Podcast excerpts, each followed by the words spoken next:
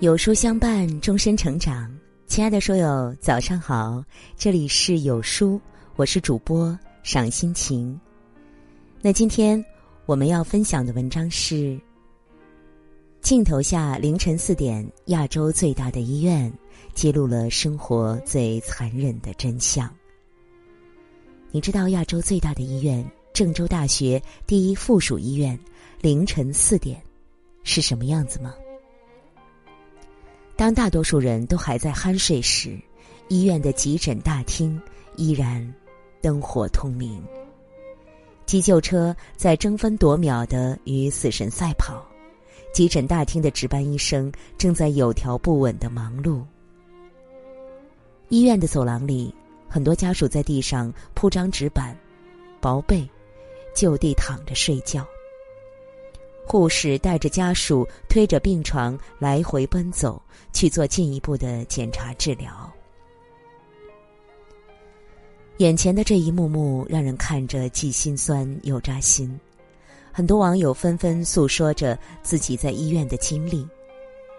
在医院住了半个月，突然觉得什么事儿都可以放下，能活着比什么都重要。养了一辈子牛。好不容易攒了十万块钱，生病去了一趟医院，回来只剩三千块。见过一个中年男人，他的妻子确诊了癌症，他站在医院的大厅嚎啕大哭。从来没有任何地方能像医院一样折射出大千世界里的人生百态。医院就像一面镜子。照出了生命的脆弱和倔强，也撕开了生活最残忍的真相。一，总有人能替你工作，但没人能替你活着。早年间，一篇叫《向死而生》，一名记者的住院日记的文章刷爆网络。严俊杰是一名优秀的首席记者，也是两个孩子的父亲。平时的他。身强体壮，却被一次体检打破了节奏，高压一百九，低压一百三十五。严俊杰到医院做检查，才发现自以为健康的身体早已亮起了红灯。从住院那天起，严俊杰重新审视了过去的生活。他在日记里写道：“我不再那么拼命的去工作挣钱，拥抱生活，善待身体。”才有一切可能。向死而生，不是活过来就好，而是知道了死的可怕，才要学会如何更好的活着。千万别把忙碌当做必须，别把健康当做理所当然。无独有偶，作为央视主持人的于婷，曾经很好强，拼了命的工作。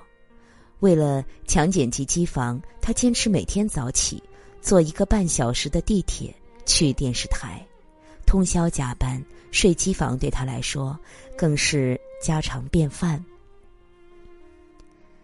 当他被查出患有乳腺癌，躺在病房接受治疗时，他突然发现，自己最牵挂的并不是工作，也不是病情，而是家人。康复以后，于婷放慢了节奏，不再全身心的扑在工作上。他说：“工作就像一个皮球，掉下去还会再弹回来；健康就像一个空心玻璃球，一旦掉下去，就会粉碎。这世上有人能替你工作，但没人能替你生病，更没人能替你活着。”公司少了你，转头就能再招个人；但家庭少了你，一定土崩瓦解。这个世界很残酷，除了自己和家人，没人会为你的健康和生命买单。冯唐有篇文章关于健康和工作，给出了十条建议，其中两条我觉得很受用。第一，做好本职工作。我已经尽人力，接下来我只能听天命。第二，理解领导期望。很多时候，人不是被领导逼死的，人是被自己逼死的。人最强大的时候，不是坚持的时候，不是硬撑的时候，而是放下的时候。感觉太忙就缓一缓，太累就歇一歇，不要硬扛，不要咬牙跟自己较劲。你可以努力，但不要拼命。没有一份工作值得你以命相搏。二，一人生病，全家遭殃。前两天看到马来西亚羽毛球名将李宗伟早年间的一段采访。李宗伟曾被确诊罹患鼻癌，视频里他回忆了自己的抗癌过程。每天晚上，他的母亲和老婆都会偷偷躲起来哭。而李宗伟也会在洗澡的时候躲在浴室里埋头大哭。一家人除了要承受巨大的心理折磨，还要承受高昂的医疗费用。两个月的时间里，李宗伟接受了三十三次质子治疗，费用高达九百三十六万人民币。说实话，这个治疗费用绝非一般家庭所能承受。人民日报曾在文章里写道：“进口抗癌药物多是天价，特别是进口靶向药，价格昂贵，一般家庭是难以承受的。一人得病，全家返贫。”博主休闲路陪同家人去医院看病时，看到这样一幕：一个中年男人带着父亲去看病，他的父亲患的是心脏病，必须要做心脏支架。心脏支架有国产和进口之分，国产的更便宜一点，男人便选择了国产的。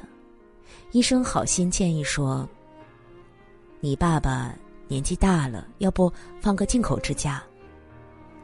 从医院出来，休闲路在门口又见到了这个男人，他正蹲在地上哭着打电话借钱。你一定以为他是在借钱给父亲放进口支架，但实际上他声泪俱下的到处求人借钱，只是为了给父亲放一个国产支架。有人说过，在小康和赤贫之间，只不过是一场病的距离。对绝大多数普通家庭来说，一个家只要有一个人生场重病。家就垮了，一场重病就是全家的浩劫，一次手术费就足以掏光全部的家底。好好珍爱自己的身体，你的健康不只属于你自己，还有爱你的家人。三，身体无病，就是在赚钱。看过这样一个小故事。一位富翁身体不适，医生建议他静养。他很诧异的说：“你知道我一天赚多少钱吗？”医生把他带到一片墓地，对他说：“这里面的人有多少人生前和你一样，觉得赚钱至关重要？可是如今他们都消失了，赚的钱他们也没有办法带走。”西方有句谚语。Health is the best wealth，健康是最大的财富。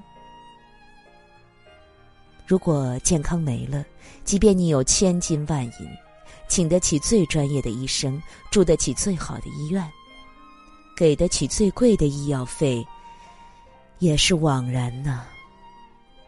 住院部医生张丽讲过一段见闻：张丽是某三甲医院的医生。有一天，他们科室接受了一位胃癌患者。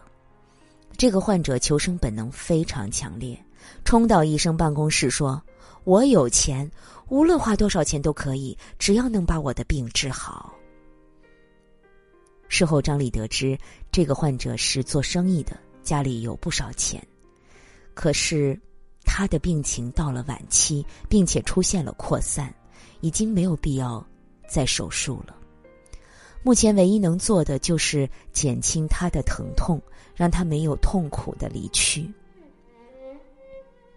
培根说：“人的一生可以干很多蠢事，但最蠢的一件事就是忽视健康。”去年，链家和贝壳创始人左晖因病去世。去世前，左晖以身价两千二百二十点三亿，成为中国地产行业新首富。刚满五十岁。正值壮年的他，虽然拥有两千多亿的身家，但人没了，就啥也没了呀。叔本华说过：“健康的乞丐比有钱的国王更幸福。”人生后半场最高级的炫富啊，就是身体无病。作家张晓峰在《这杯咖啡的温度刚好》中写道。如果容许我多宣布一天公定假日，我一定这样规定：这一天不能用来娱乐或旅行，而是强迫人们去医院参观一下人类的生老病死。人生没有什么比活着更难的，但也没有什么比活着更重要的。请点个再看，务必照顾好自己，愿你平安。健康。